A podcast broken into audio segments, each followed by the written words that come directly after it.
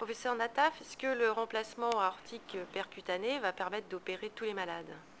Actuellement, euh, les valves aortiques qu'on met en place par voie percutanée doivent être réservées qu'à une population de patients à très haut risque chirurgical, c'est-à-dire qu'ils ont une mortalité prédite au moins supérieure à 20%, ou alors qu'ils sont complètement contre-indiqués à la chirurgie parce qu'ils ont une aorte très calcifiée, ce qu'on appelle les aortes porcelaines, soit aussi parce que ce sont des patients très âgés qui ont des pontages perméables, ou des patients qui ont des antécédents d'irradiation thoracique euh,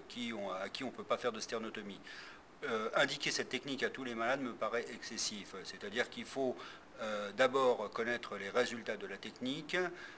la euh, durabilité des prothèses qu'on va implanter et évaluer par des études sérieuses ces résultats.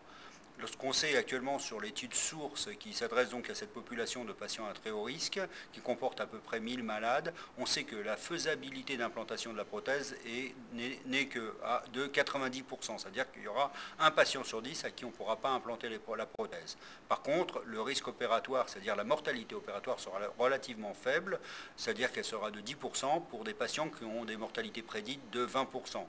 Par contre, ce qu'on ne sait pas, puisque ça c'est le premier mois post-opératoire, ce qu'on ne sait pas c'est quelle est la survie à distance, la survie prolongée de ces, interventions, et d'autre part, quelle va être la durée de vie de la bioprothèse. C'est-à-dire que si on implante des prothèses à des gens moins âgés, est-ce que la prothèse va être suffisamment durable pour ne pas être amenée à une réopération? Donc pour l'instant, je pense que c'est une technique qui est intéressante, qui peut s'adresser à des patients à très haut risque opératoire ou contre-indiqués pour la chirurgie, mais qui surtout actuellement ne doit pas être étendue à d'autres populations de patients.